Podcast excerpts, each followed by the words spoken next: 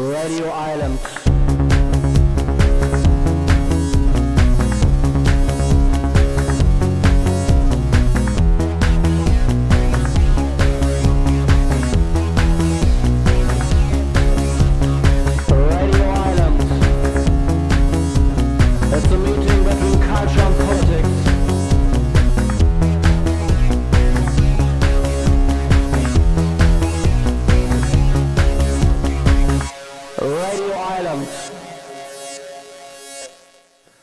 Hallo und guten Abend, herzlich willkommen zu einer weiteren Ausgabe Radio Island im Sonne- und Wonnemonat Mai hier auf Radio Blau. Unsere Themen kurz im Überblick. Eine Arbeit des Verlustes. Gerhard Richters Kunstwerke zum Holocaust. Linke Kultur und Politik ist nicht extremistisch, sondern extrem wichtig. Zur Gründung der Initiative gegen jeden Extremismusbegriff. Der Maler Gerhard Richter hat sich in einigen Kunstwerken mit Bildern des Holocaust befasst. Seine Bilder sind Beispiele von Verfolgten und Verfolgern. Wir stellen euch jetzt im Beitrag diese Bilder vor und möchten sie politisch betrachten. Eine Arbeit des Verlustes, Gerhard Richters Kunstwerke zum Holocaust. Einleitung. Gerade Malerei sei geeignet, Erinnerungsarbeit zu leisten, weil sie es zulässt, Unschärfe in sich aufzunehmen, meint die Künstlerin Cosima Fuchs. Gerhard Richter hat in den 1960er Jahren und in seinem Atlas, der seine wichtigsten Arbeiten und Studien versammelt, eine persönliche Auseinandersetzung mit dem Holocaust gesucht. Was Richter besonders macht, ist, dass er anerkennt, dass der Holocaust in Deutschland Familiengeschichte ist. Die Kunst ist die reine Verwirklichung der Religiosität, der Glaubensfähigkeit, Sehnsucht nach Gott. Kunst wird zur angewandten Kunst, wenn sie ihre Zweckfreiheit aufgibt, wenn sie etwas mitteilen will. Denn nur in absoluter Verweigerung jeder Aussage ist sie menschlich. In den verschiedenen Interviews von den 1960ern bis heute ist schwer zu erkennen, wie sein vielleicht antipolitisches Bild der Kunst politisch rezipiert werden kann. Wir müssen also sehen, dass natürlich auch der oder die Künstlerin keine willkürliche Haltung zur Geschichte und damit zur Gesellschaft einnimmt. Wir möchten daher Richter hinsichtlich einer politischen Form der Erinnerung betrachten und vor allem einer möglichen mindestens rezeptionellen Erinnerungsarbeit zum Holocaust und zur Shoah nachgehen.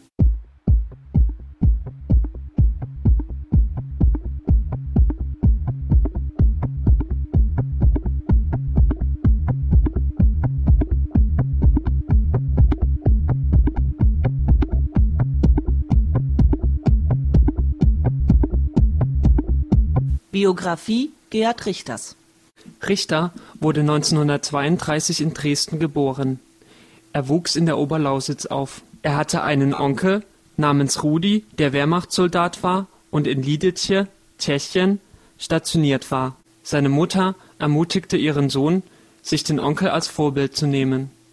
Seine Tante, Marianne, stirbt am 16. Februar 1945 in der Euthanasieanstalt Großschweidnitz. Wenn Richter es in kindlichem Hochmut zu weit trieb, warnte ihn seine Mutter, dass er so enden würde wie seine Tante Marianne. Zur gleichen Zeit beschäftigten sich die Menschen im Deutschen Reich mit dem großen Bombenangriff auf Dresden, was von der NS-Propaganda gefördert wurde. 1951 wurde er an der Dresdner Kunstakademie aufgenommen. 1957 heiratete er Ema Euffinger. Vier Jahre danach, als die Grenze geschlossen wurde, verließ er die DDR, um an der Düsseldorfer Akademie sein Studium fortzusetzen. Seine wohl wichtigsten Werke bis dahin waren Tante Marianne und Onkel Rudi, beide aus dem Jahr 1965, die die eingangs erwähnten Personen darstellen. Und Ema, Akt auf einer Treppe aus 1966, ein Aktbild seiner damaligen Frau Ema. Aus dieser Zeit stammen auch Bilder über Fliegerstaffeln der deutschen Armee und der Alliierten. In den 80ern entsteht seine Bilderreihe namens 18. Oktober 1977, auch RAF-Zyklus genannt, die wohl durch die Ausstellung im MoMA seine berühmteste Bilderserie geworden ist. Die Bilder zeigen vor allem die Leichen Baders, Meinhofs und Enslins. Seitdem ist Richter zu einem der berühmtesten und bestbezahltesten KünstlerInnen der Welt geworden. Malereien von Kerzen aus den 1980ern wurden für mehrere Millionen Pfund verkauft. Glaskunstwerke wie Acht Grau seine berühmten Fotomalereien und unzählige abstrakte Arbeiten sind seitdem in jedem namenhaften Museum der modernen Kunst präsent. Der Leiter des Gerhard-Richter-Archives an den Staatlichen Kunstsammlungen Dresden, Dietmar Elger, hat eine allgemeine Einschätzung zum Künstler. Das Faszinierende an Richters Werk ist ja, und das muss man sich einfach klar veranschaulichen im Vergleich zu anderen Künstlern, dass er auch nach so vielen Jahren es immer wieder schafft, neue Bilder und überraschende Werke und hochqualitative und Werke zu schaffen, die Diskussionen anregen und die Leute auch begeistern, wenn man sieht, nach wie vielen Jahren Arbeit der Oktoberzyklus entstanden ist und wie viele künstlerische Jahre er schon gearbeitet hat, wo jetzt das Kirchenfenster entstanden ist, was unheimlich viel Diskussion und viel Anteilnahme und sehr viel Zustimmung, äh, gerade in der kölnischen Bevölkerung, auch wenn man nur immer von Herrn Meissner hört, gefunden hat, dann ist das schon ungewöhnlich und faszinierend, weil wir doch, wenn wir mit viel, das vergleichen mit vielen anderen künstlerischen Karrieren, doch feststellen, dass es häufig eine Initiationsphase gibt, wo eine bestimmte Idee entwickelt wird vom Künstler und dann kommt es doch sehr schnell zu Wiederholungen und zu einem über Jahrzehnte laufenden Spätwerk, was bei Gerd Richter überhaupt noch nicht abzusehen ist, weil es wirklich immer wieder neue Impulse gibt im Werk.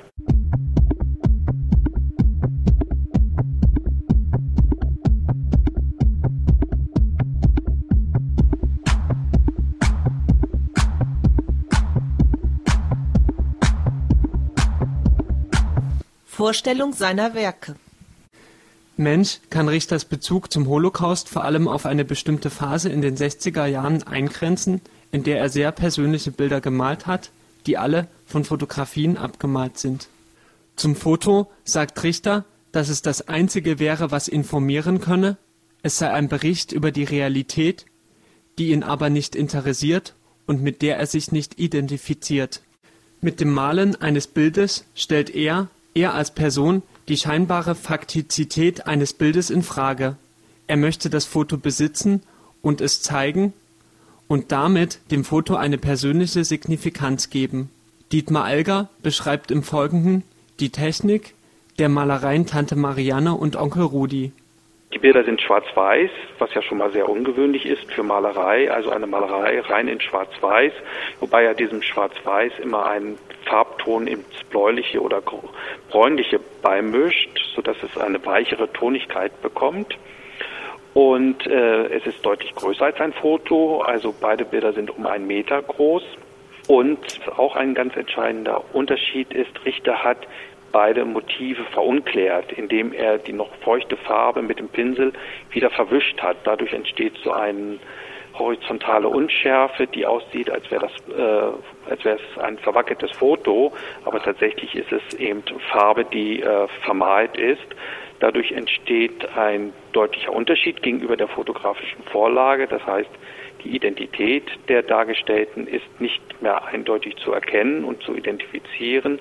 Es bekommt etwas Allgemeineres. Mitte der 60er sehen wir bei Richter Fotos von der Befreiung der Nazi-Konzentrationslager, die teilweise bearbeitet wurden. Es handelt sich vor allem um Fotos aus Zeitungen. Wir sehen dort sogenannte Muselmänner, abgemagerte Menschen, es sind Zeitzeugnisse von der Befreiung der Lager. Zum gleichen Zeitpunkt hatte Richter pornografische Fotos versammelt was es damit auf sich hat, erklärt Dietmar Elger. Es gab Mitte der 60er Jahre ein Projekt, was Gerd Richter machen wollte, zusammen mit seinem damaligen äh, Künstlerfreund Konrad Bug. Das ist ein späterer Galerist gewesen, dann unter dem Namen Konrad Fischer in, in Düsseldorf. Und äh, Konrad Bug und Gerd Richter hatten die Idee für eine Ausstellung, die sie vorbereitet haben, ein Projekt zu machen, in dem sie Bilder oder Fotos aus äh, Konzentrationslagern kombinieren mit äh, pornografischen Motiven. Von diesem Projekt, was nicht realisiert worden ist, sind nur Abbildungen übrig geblieben, die bei Gerd Richter im Atlas versammelt sind. Der Atlas ist eine große Materialsammlung des Werkes, in dem Richter alle seine Fotos, Fotovorlagen, Bildvorlagen, äh, Entwürfe, Skizzen zusammengetragen hat, die entweder Bilder geworden sind oder auch sehr viel häufiger eben nur Möglichkeiten für Bilder waren. Mitte der 60er Jahre, als diese Idee entstand und die beiden Künstler das realisieren wollten, das war eine Zeit, in der die Auseinandersetzung mit der Geschichte, mit der verdrängten Geschichte des Dritten Reiches äh, sehr virulent war, in dem tatsächlich die jüngere Generation Fragen gestellt hat an die Generation der Väter. Inwieweit habt ihr davon gewusst? Inwieweit wart ihr beteiligt? In dieser äh, Situation und in, in diesem Umfeld muss man wohl auch die Arbeiten sehen, die oder das Projekt Setive zum einen die schrecklichen Bilder aus den Konzentrationslagern des Holocaust und zum anderen äh, pornografische Motive. Beides sind tabuisierte Motive, tabuisierte Themen, die hier in einer ganz drastischen Weise aufeinandergestoßen wären. Ich glaube, dass die Künstler das Projekt nicht gemacht haben, äh, ist auch ähm, darin zu sehen, dass sie eben selber erkannt haben, in wie wie provokant und wie missverständlich auch eine solche Aktion hätte sein können. Richter hat die Fotos aus den Lagern gegen Ende der 90er Jahre nochmals aufgegriffen. Er hatte sich zu diesem Zeitpunkt mit einer Auftragsarbeit des Deutschen Bundestages beschäftigt. Er war beauftragt, die Eingangshalle des Reichstagsgebäudes zu gestalten. Einige Entwürfe im Atlas zeigen seine Versuche, dort die Bilder aus den Konzentrationslagern aufzuhängen im Hinblick auf die Symbolträchtigkeit des Ortes verwarf er diese Entwürfe zugunsten einer großen Installation in Schwarz-Rot-Gold. Eine gewisse Unvereinbarkeit der Holocaust-Dokumente mit einem Repräsentativbau der heutigen deutschen Regierung schien Richter dabei zu leiten, obwohl die deutsche Regierung ihre Verantwortung der Erinnerung oftmals betont. Anders ging er mit einem Bild, das Adolf Hitler zeigt, um. Das ist ein Bild, was man eben in, in dem Werkverzeichnis noch abgebildet sieht. Das zeigt Hitler, während er scheinbar eine Rede hält, so in empathischer Geste. Das ist aber ein Werk, was Richter scheinbar so gegen Ende der 60er Jahre zerstört hat.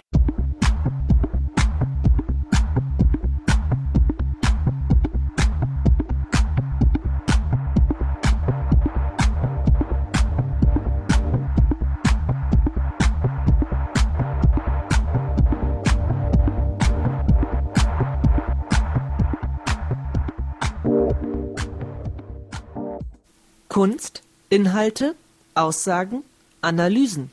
Wenn wir also seine bekanntesten Produktionen betrachten, dann handelt es sich bei diesem vor allem um abgemalte Fotos.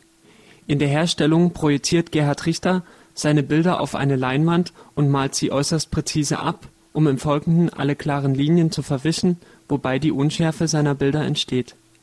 Bernd Hüppauf sieht Schärfe und Unschärfe als Formkategorien, die sich nicht auf die Struktur der Bilder bezögen, sondern auf die Gestalt und deren Beziehung zu einem Inhalt.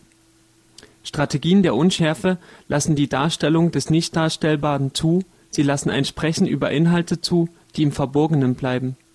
Eine Suche nach dem Ideal der Schärfe wäre damit der Versuch, Unheimliches ausschließen zu wollen die Shoah und der Holocaust lassen sich nicht in ihrer Wirkung auf Menschen begreifen, sie lassen sich nicht angemessen darstellen. Wenn es äh, um Bilder des Holocaust geht, dann kann ich mich erinnern, dass ich Bilder, Werke gesehen habe von Wolf Hostel oder von John Palisari, die Thema behandeln, aber auch äh, die Bilder, die Gerhard Richter zum Oktober, zu den Ereignissen vom 18. Oktober gemalt hat, sind ja eigentlich Bilder, die unmalbar sind oder von denen man geglaubt hat, dass sie unmalbar sind und bei denen er tatsächlich eine Möglichkeit gefunden hat, äh, tatsächlich im relativ traditionellen Medium der Malerei zu einer Lösung zu finden und eine Darstellbarkeit zu finden, die eben auch eine Auseinandersetzung mit diesen unmalbaren Themen äh, ermöglicht.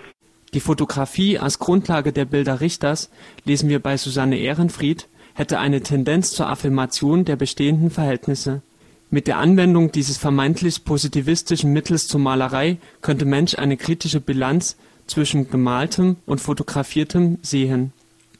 Elgar zum Foto.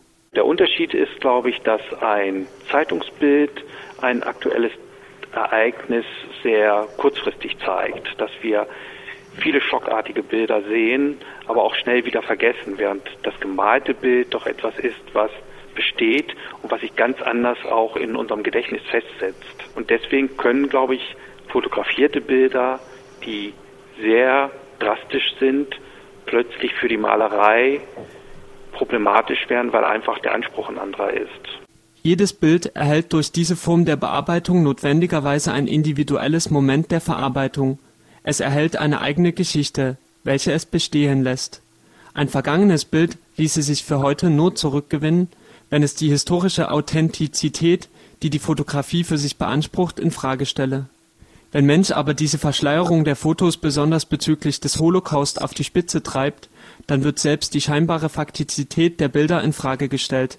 Der Wahrheitsgehalt von Bildern würde sich als beweglich und subjektiv belegbar erweisen, sagt Cosima Fuchs. Hüppauf meint sogar, dass die unscharfen Bilder ein fortschreitender Diskurs seien, der weder Ziel noch Abschluss hat und der eine Erneuerung des Politischen nach sich ziehe.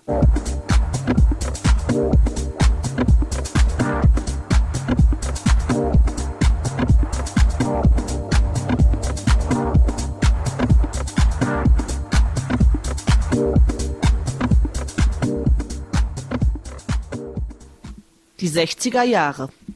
Wie wir schon bei den Auseinandersetzungen um die Fotos von der Befreiung gesehen haben, war der neue Umgang mit dem Nationalsozialismus, mit der Verfolgung und Ermordung der Menschen in den 1960er Jahren völlig neu. Die deutschen Kunstakademien sahen 1960 moderne Kunst immer noch als eine Art entartete Kunst, wodurch sie sich auf avantgardistische Kunst versteiften. Benjamin Buchloh, der sich seit etwa 30 Jahren mit Richter beschäftigt, wandte auf den Maler den Begriff der Neo-Avantgarde an. Damit meinte er eine neue Künstlerinnengeneration, die sich der Shoah und des Holocaust bewusst war. Trotzdem gilt Richter als einer der wenigen Maler, die sich zumindest indirekt mit dem Holocaust auseinandersetzen. Buchloh nannte das eine Zäsur der Zivilisation. Am 19. Oktober 1965 fand die Premiere des Theaterstücks Die Ermittlung von Peter Weiß statt. Dadurch wurden erstmals über 1000 Artikel in der deutschen Presse Ost und Westdeutschlands geschrieben und damit eine ungekannte öffentliche Debatte angestoßen. Die Ermittlung ist eine Montage von Zitaten aus den Verhandlungen des Frankfurter Auschwitz-Prozesses aus den Jahren 63 bis 65, der die erste juristische Verfolgung von Nazi-Verbrechern war, den die BRD in eigener Regie führte dem Stück vorangestellt sind einige Anmerkungen des Autors, in denen er die Undarstellbarkeit des Sujets deutlich macht. So heißt es: Bei der Aufführung dieses Dramas soll nicht der Versuch unternommen werden, den Gerichtshof, vor dem die Verhandlungen über das Lager geführt wurden, zu rekonstruieren. Eine solche Rekonstruktion erscheint dem Schreiber des Dramas ebenso unmöglich, wie es die Darstellung des Lagers auf der Bühne wäre. Gerhard Richter hatte diese Debatten angeregt verfolgt.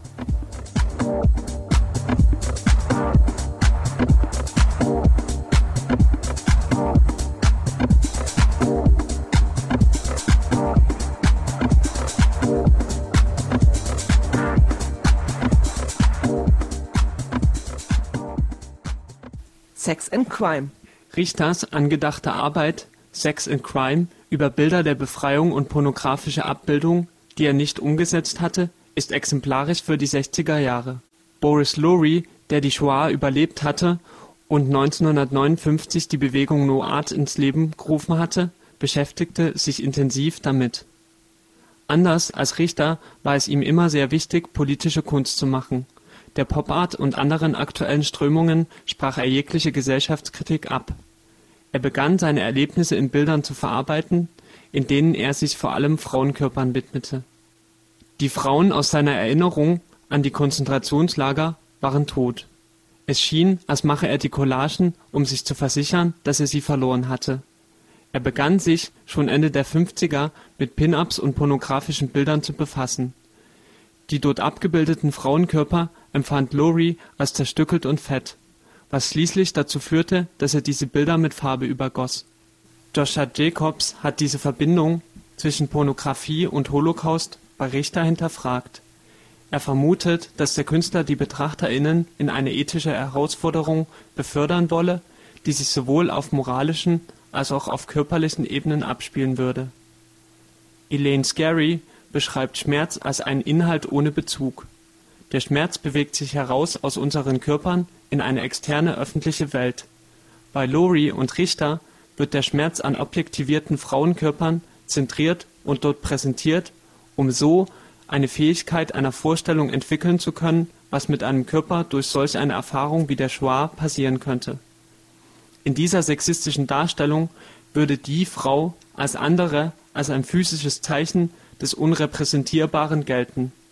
Richter und Lowry, wobei letztere diese Erfahrung am eigenen Leib erfahren hatte, könnten in ihrer Intention womöglich zugrunde gelegt haben, dass Mensch wissen sollte, was passiert ist, Mensch es nicht vergessen sollte aber Mensch es gleichzeitig niemals wissen könnte.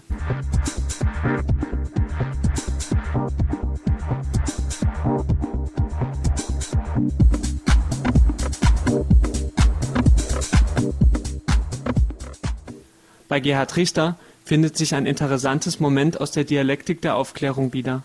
Er möchte den Verlust und die Trauer der Menschen aufzeigen, er möchte diese Trauer nicht ihrem kulturindustriellen Zweck zuführen, also die Erinnerung durch die Trauer zum Abschluss zu führen. Nein, er möchte den Verlust kenntlich machen und ihn in der Malerei bannen, um damit Trauern zu ermöglichen. Wie er das macht, skizziert nochmals Dietmar Elger. Wichtig ist schon der Aspekt der ähm, Verarbeitung durch Malerei. Also es gibt da Zitate, wo er eben darauf auch abhebt, dass die Möglichkeit, etwas zu wiederholen im Bild durch Malerei eine Möglichkeit ist, es sich anzueignen, sich mit diesem Thema einfach auseinanderzusetzen. Allein schon der malerische Prozess und die Zeit, die man aufwendet, um ein bestimmtes Motiv zu malen und zu verarbeiten, ist eine Form der Katharsis, eine Möglichkeit eben mit einem Thema sich zu beschäftigen, es auch für sich zu verarbeiten und es schließlich auch abzulegen für sich. Buchloh hatte dem Künstler eine wiederholte Artikulation der Geschichte bescheinigt. Auf kunsthistorischer Ebene funktioniert die nach einem Prinzip der historischen Aufhebung. Alles werde bei ihm nochmals artikuliert. Es handele sich um eine Form der allegorischen Erinnerung, die zugleich kritische Trauer sei. Richter ging es meistens um einen sehr persönlichen Umgang mit Teilen seiner Geschichte, die sich aber womöglich in einem konsistenteren Bild der Verarbeitung mit der Vernichtung und Verfolgung niederschlagen, so Elgar. Euthanasieprogramm, was Richter zur gleichen Zeit gemalt hat, alles in einem sehr kurzen Zeitraum. Und es gibt einige andere Bilder, die Militärflugzeuge zeigen. Das hängt alles mit der privaten Geschichte zusammen. Das hängt natürlich aber auch mit einer größeren Umfeld der Bewältigung und des Versuchs der Bewältigung mit Erfahrungen in der Zeit des Nationalsozialismus zusammen. Richter hat das damals, wie er später gesagt hat, eher verdrängt und er, er hat auch lange nicht zugegeben, dass das, dass das wirklich damit zusammenhängt und dass diese Bilder alle etwas miteinander zu tun haben.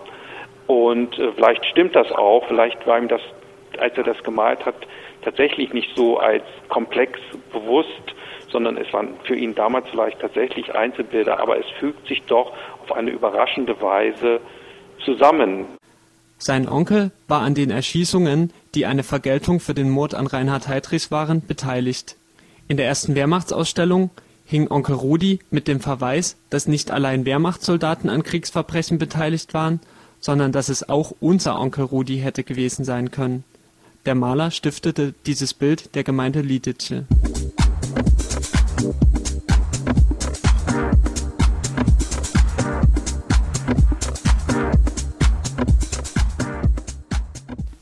Fazit Richters Övre wirkt etwas undifferenziert, wenn man sich dem Holocaust-Thema widmet. Richter hatte in den 50ern Ema Euffinger geheiratet. Ema war die Tochter eines Oberarztes, der in einem Dresdner Krankenhaus im Rahmen des offiziellen Euthanasieprogrammes T4 und auch nach 1941 mehrere tausend Zwangssterilisationen durchgeführt hatte von diesem SS-Mitglied namens Heinrich Euffinger und seiner Familie entstanden viele Malereien, in der sich ein Familienidyll und ein treusogender Schwiegervater zeigen. Diese Bilder zeigen, dass Richter Jahrgang 1932 einer normalen deutschen Familie entstammt, die sich, als seine Tante verschwunden war, in Schweigen hüllte. Die Diskrepanz zwischen den TäterInnen und den Opfern, die Richters Bildernkanon ausmacht, löste er niemals wirklich auf. Eine Malerei, die Flying Fortresses der britischen Luftwaffe beim Abwurf der Bomben zeigte, nannte er Bomber, auch Soldaten haben Angst und mochte damit einen Perspektivwechsel erwirken. Genau wie er 1988 im Interview verlauten ließ, Die Nazi-Verbrechen werden nur vordergründig verharmlost, wenn wir sie mit anderen Verbrechen vergleichen.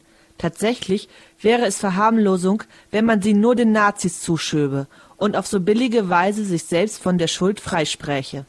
über eines der großen grauen Bilder Richters hatte Guy Tosato gesagt, Daran muss ich bei diesem Gemälde denken, an eine endlose Nacht, die nie vom Licht vertrieben werden wird. Es zeigt den Verlust der Bilder, die Abwesenheit von Farben.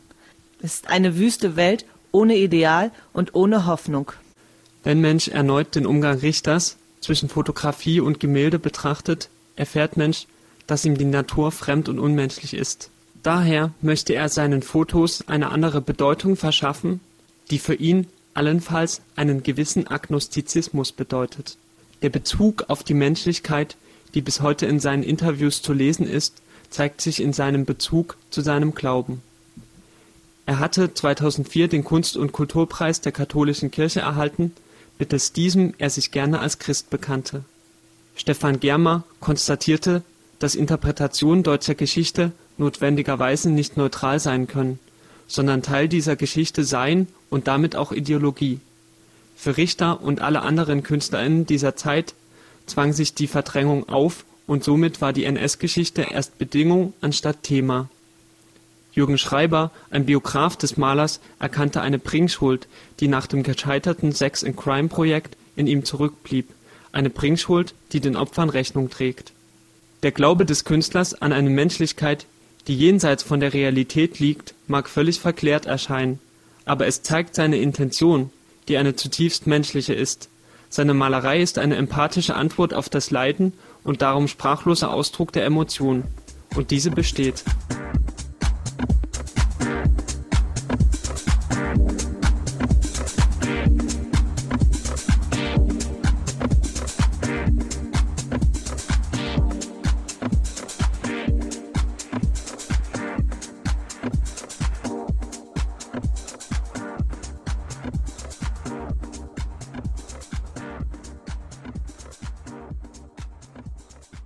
Und vorher konntet ihr den Beitrag äh, zu Gerhard Richters Kunstwerken zum Holocaust hören. Dass in Sachsen antifaschistische Politik und linke Kulturpolitik gerne einmal als extremistisch abgestempelt werden, ist nichts Neues. Neu allerdings ist die Initiative. Die Initiative gegen jeden Extremismusbegriff. Wir stellen euch diese in einem Interview vor. Seit Anfang des Jahres ähm, gibt es eine neue Gruppe in Leipzig, die nennt sich die Initiative gegen jeden Extremismusbegriff. Neben mir sitzt nun Uli Schuster von dieser Initiative. Ja, kannst du euch äh, kurz vorstellen, also was sind das für Leute, die sich da zusammengefunden haben und ähm, welches Anliegen verfolgt ihr? Die Gruppe Initiative gegen jeden Extremismusbegriff hat noch einen sehr sperrigen Namen, was daran liegt, dass sie recht neu ist. Und der Titel sagt, gibt zumindest die Richtung vor, in die das politisch gehen soll. Gegründet hat sich die Gruppe vor allen Dingen aufgrund der im letzten halben Jahr doch recht auffälligen Initiativen von Seiten des sächsischen Staatsregierung, äh, Politik gegen linke Projekte zu machen.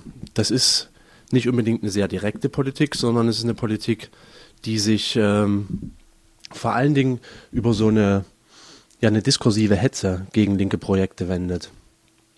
Ein Beispiel dafür wäre äh, die Kampagne vom Innenminister Butolo, der anlässlich des sogenannten Disco-Krieges, also der Auseinandersetzung im Türstehermilieu, die äh, Leipziger Stadtverwaltung kritisiert hat, dass sie einen viel zu laschen Umgang mit Problemen auf der Straße hätte und vor allen Dingen auch ähm, einen, einen viel zu laschen Umgang mit der linken Szene in Leipzig pflegen würde.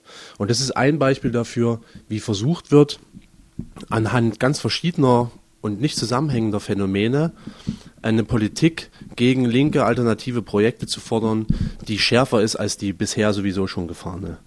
Und die Initiative gegen den Extremismusbegriff versucht, den dahinterstehenden Extremismusansatz zu kritisieren und damit ein bisschen die Argumente, die dahinter stehen, ähm, zu den, diesen Argumenten zu widersprechen und versuchen eine Politik gegen diesen Ansatz zu entwickeln, der auch noch auf ganz anderen Feldern ganz verheerende Folgen hat. Bisher ist es eine ganz klassische Initiativgruppe, in der sich Einzelpersonen aus verschiedenen Projekten wieder treffen. Das heißt, sowohl Vertreterinnen und Vertreter von Antifa-Gruppen sind dort, aber auch nur politisch interessierte Personen. Und es ist bisher ein ganz interessanter Querschnitt. Also man trifft dort Leute, die in der Partei Die Linken organisiert sind, man trifft dort Vertreterinnen und Vertreter vom Stura, man trifft dort aber eben auch Mitglieder von Antifa-Gruppen, die sich eher dem autonomen Spektrum zugehörig fühlen.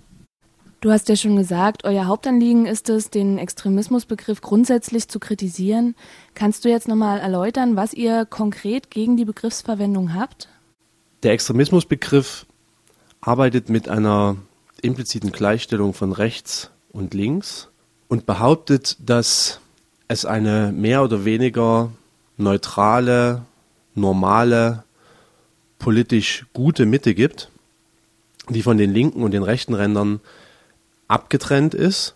Die linken und die rechten Ränder sind jeweils das Problem, werden über Phänomene wie Gewalt beispielsweise parallelisiert und es wird dort mit Hilfe einer so einer politischen Geografie ganz viel gleich gemacht, so dass am Ende ein Instrument rauskommt, mit dem man jegliche politisch missliebige Strömung bekämpfen kann. Was man damit aber nicht bekämpfen kann, sind Phänomene, die sich quer durch die Gesellschaft ziehen, wie Rassismus, wie Sexismus, wie weit verbreiteter Antisemitismus. Genau das kann man nicht machen. Deswegen ist dieser Extremismusansatz mit dafür verantwortlich, dass die Politik gegen Nazis in Sachsen, im Osten oder in der gesamten BRD so unerfolgreich ist. Ja, also dieses Problem bei diesem Extremismusansatz ist eben das, auf deren Grundlage werden die ganzen äh, offiziellen Politiken gegen, gegen rechts gefahren. Und äh, da dieser Extremismusansatz mit so einer mit so einer Abgrenzung von links und rechts arbeitet oder von links Normalitätsbereich und rechten Extrem arbeitet, ähm, kann er eben genauso eine Phänomene von Ideologien des Nationalsozialismus, die sich quer durch die Bevölkerung durchziehen, überhaupt nicht erfassen. Und was er stattdessen macht, ist auf dieser Grundlage des, des Ansatzes werden, werden sowohl linke als auch rechte Projekte bekämpft. Ich will gar nicht behaupten, dass da nicht eine Politik gegen rechts gefahren wird, aber es wird genauso in der Politik gegen links gefahren. Am konkreten Beispiel kann man das dann ganz gut beobachten, dass in Städten der Provinz, in der sächsischen Provinz, wo akute Nazi-Probleme vorkommen, als Reaktion auf Nazi-Angriffe dann immer auch linke Projekte kriminalisiert werden, linke Jugendclubs geschlossen werden es verhindert wird, dass sich ähm, linke Initiativen dort überhaupt gründen und sowas wie ein erfolgreicher oder sowas wie ein Ansatz von, von ähm, antifaschistischem Widerstand organisieren können. Kannst du dafür ein paar Beispiele nennen? Ein Beispiel wäre mit Weida, ziemlich bekannt über die dortige Kameradschaft Sturm 34 und eine ganze Reihe von Nazi-Übergriffen auf Parteibüros der Linken, auf Jugendliche, auf Punks etc., ähm, dass dort als die Initiative Weltoffenes Sachsen, eine Vereinigung von zivilgesellschaftlichen NGOs gegen Nazis, als die ein Bündnistreffen dort veranstalten wollten, wurde ihnen das von Seiten der Stadt verwehrt, mit der Begründung, dass sie äh, extremistische Projekte nicht unterstützen wollen. Und das sind, glaube ich, zwei ganz, ganz eindrückliche Beispiele, wie dieser Ansatz in der Praxis letztendlich funktioniert finden kann man die eigentlich in allen Städten. Ein aktuelles Beispiel, wie dieser Ansatz auch verhindert, dass eigentlich eine richtige Problemwahrnehmung überhaupt zustande kommt, lässt sich jetzt wiederfinden infolge dieses Anschlags auf polnische Erntehelfer in der Nähe von Quedlinburg in einem sachsen-anhaltinischen Dorf.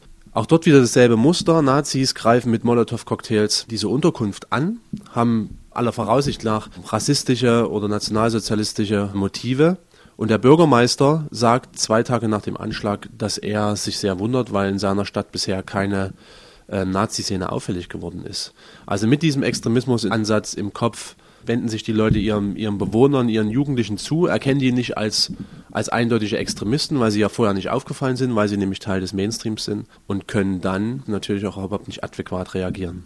Du hast ja gesagt, dass es eigentlich schon zum Mainstream gehört, diesen Begriff zu verwenden, egal jetzt ob für Linke oder Rechte. Kannst du noch mal kurz was dazu sagen, wie dieser Begriff eigentlich entstanden ist? Also von wem kommt der Begriff und ja, welcher theoretische Ansatz steht eigentlich dahinter? In der jetzigen Debatte, die auch für die Initiative Ausgangspunkt ihrer Aktivitäten ist, wird der Begriff vor allen Dingen von dem Extremismusforscher Eckhard Jesse popularisiert und auch zu guten Teilen definitorisch gefüllt. Der Eckhard Jesse ist selber ein, ein politischer Mensch, der als Politikprofessor in Chemnitz arbeitet und einige Schnittstellen auch zur sogenannten neuen Rechten hat. Trotzdem hat das Jesse geschafft, so eine Art Definitionsfunktion zu haben, was diesen Extremismusbegriff betrifft. Also er publiziert sehr eifrig und seine Bücher werden unter anderem von der Bundeszentrale für politische Bildung immer wieder verlegt. Und es gibt von seiner Seite eine intensive Zusammenarbeit mit dem sächsischen Innenministerium. Er dient dort als Berater in äh, Fragen des sogenannten politischen Extremismus. Und er ist deswegen als eine sehr einflussreiche Person einzuschätzen, ohne das jetzt nur auf ihn übertragen zu wollen, weil der Ansatz von ihm eben sehr popularisiert ist und in den Medien, beispielsweise in der Leipziger Volkszeitung, auch eine Grundlage ist, wie äh, entsprechende Phänomene eingeordnet werden. Der Ansatz selber, der theoretische Hintergrund, hat natürlich auch eine Verankerung in der Totalitarismustheorie. Wie er aber gebraucht wird im medialen Alltag und auch in der Politik, wie sie jetzt vom sächsischen Innenministerium gefahren wird, basiert aber eigentlich nur auf der Grundlage dieser Gleichsetzung von links gleich rechts als Probleme, als Gefahr, die eine normale demokratische Mitte gefährden und vor allen Dingen auf der Ablehnung des ähm, der Verfassungsordnung der BRD und das wird dann insbesondere immer am Gewaltbegriff festgemacht. Das heißt, Linke und Rechte wären auf der Grundlage, dass sie wohl gewalttätig wären bzw. Gewalt legitimieren und gutheißen würden, dann gleichgesetzt. Also ihr kritisiert ja diese Abgrenzung ähm, sozusagen normal versus extrem und also vielleicht nicht unbedingt im Denken, aber doch zumindest im Handeln, gibt es ja einen Unterschied zwischen einem CDU-Politiker und einem Mitglied der freien Kräfte. Seht ihr da eine Alternative äh, zu dieser Begriffsverwendung, die diesen Unterschied dennoch deutlich macht?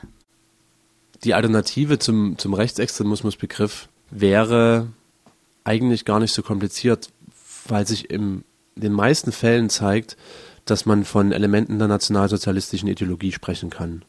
Nehmen wir jetzt dieses Beispiel von diesem Dorf in der Nähe von Quedlinburg, dem Anschlag auf polnische Erntehelfer dann ist relativ klar ersichtlich, dass dort ein Rassismus die Haupttatmotivation darstellt. Also es ist, wenn man ein bisschen genauer hinguckt, sofort zu erkennen, was der Hintergrund ist von, von diesen Taten. Also es handelt sich da um Rassismus, es handelt sich ganz oft um Antisemitismus. Das heißt, man hat da schon eine Möglichkeit, das konkret zu benennen, um was es geht wenn man sich dann die Problemlage ein bisschen auf einem abstrakteren Niveau anguckt, also einfach zusammenzählt, was die Leute dort denken, was sie für Einstellungsmuster haben, dann muss man eben feststellen, dass das alles Einstellungsmuster sind, die in einem nationalsozialistischen Weltbild zusammentreffen. Und deswegen ist es eigentlich gar nicht so abwegig, einfach von Nazis zu sprechen. Die Abgrenzung zu anderen Spektren, die auf der rechten Politikseite angeordnet wären, wenn man jetzt die herkömmliche und weit verbreitete Rechts-Links-Einschätzung nimmt, die müsste dann eben im Detail getroffen werden. Ähm, man, sicherlich macht es dann Sinn, mal von Konservativen zu reden oder einfach die Elemente konkret zu benennen. Aber ganz oft ist es eben so, dass auch die äh, politischen Spektren, die sich vielleicht ähm, in der CDU versammeln, auch Elemente des Nationalsozialismus teilen. Und es ist ja nicht nur ein Problem der, der CDU-Kreise, sondern das ist ja ein Problem die sich eben durch alle Parteimitgliedschaften ziehen. Also der gesamte Bereich wissenschaftlicher Studien zur Einstellung im Osten hat ja in den letzten Jahren mehr als einmal bewiesen, dass eben völlig unabhängig von Parteizugehörigkeiten Elemente dieser nationalsozialistischen Ideologie geteilt werden. Und dann sollte man eben von denen sprechen. Und deswegen sehe ich da jetzt gar nicht so das Problem, einen Begriff zu finden, der das adäquater beschreibt. Mhm. Ähm, ja, und wie sieht denn jetzt eure Arbeit konkret aus? Also was habt ihr bisher gemacht in dieser Initiative und was ist weiterhin geplant? Bisher haben wir eigentlich nur einen offenen Brief formuliert, der gerade über verschiedene öffentliche Kanäle verschickt wird und wo wir Initiativen und Einzelpersonen bitten, den zu unterstützen. In diesem offenen Brief wird so ein bisschen diese inhaltliche Stoßrichtung klar gemacht ähm, also unsere Argumentation gegen diesen Extremismusbegriff.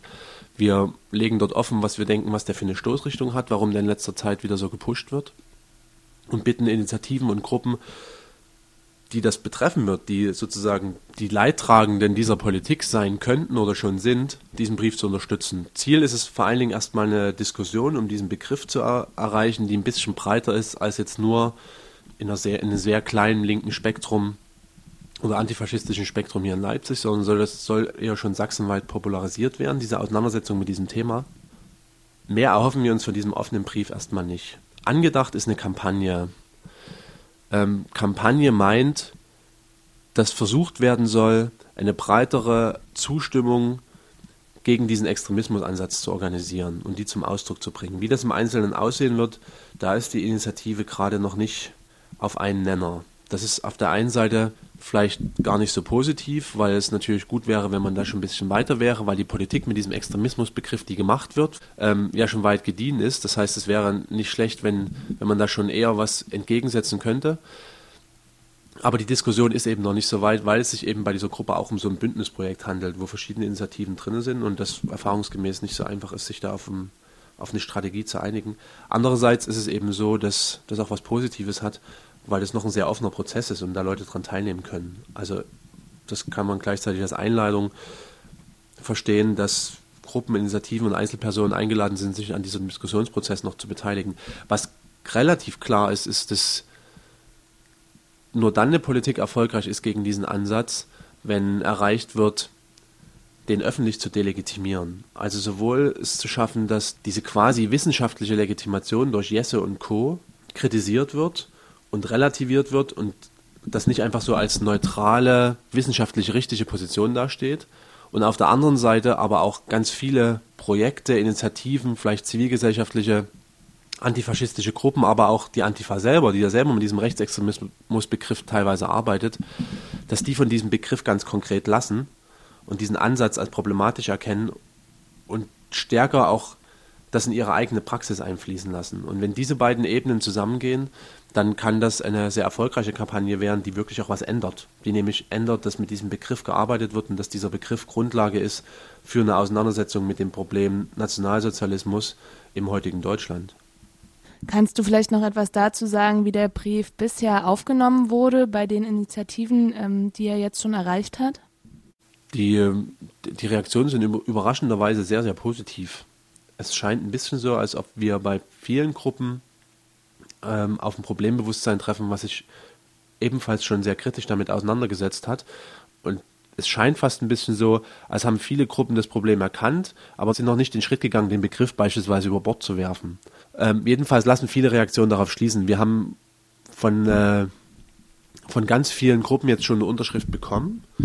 Prominenter, wenn das vielleicht interessant ist, wären Unterstützung von, von Bundestagsmitgliedern der Linken und der Grünen und Monika Lazar und Ola Jelpke haben den Brief bisher unterschrieben. Ähm, es überlegen aber eben auch Initiativen wie Tolerantes Sachsen den Brief zu unterschreiben. Es haben relativ viele Antifa-Gruppen unterschrieben, zum Beispiel Leipziger Antifa hat unterschrieben. Es gibt ähm, Kulturprojekte, die den Inhalt zumindest unterstützen. Es kamen positive Reaktionen aus dem Werk 2. Es gibt eine Unterstützung vom Seiten des Con Island in Leipzig. Also es, es läuft schon. Also es gibt wirklich die Zustimmung wächst sozusagen mit jedem Tag zu diesem, zu den Inhalten dieses Briefes.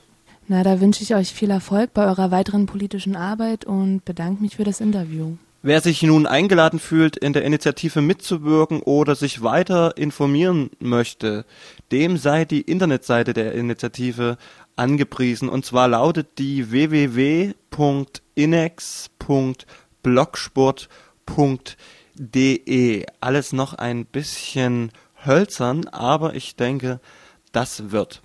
So, und wir sind auch schon wieder am Ende von einer Stunde Radio Island angelangt. Mir bleibt jetzt noch ganz schnell, ganz kurz Zeit zu sagen, dass wir Radio Island, euer Lieblingsmagazin für Politik und Kultur, nicht am 1.6. sendet. Nein, da kriegt das Schwarze Leipzig eine Extrastunde von uns geschenkt anlässlich des Wave and Gothic Treffens. Radio Island, wir senden wieder am 7.6. voraussichtlich um 16 Uhr. Ihr könnt euch da nochmal genauer informieren auf der Homepage von Radio Blau.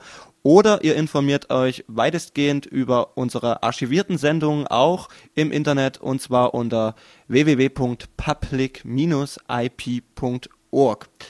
Jo, Schönen Sonne- und Wonnemonat Mai wünsche ich euch noch. Bis demnächst und tschö.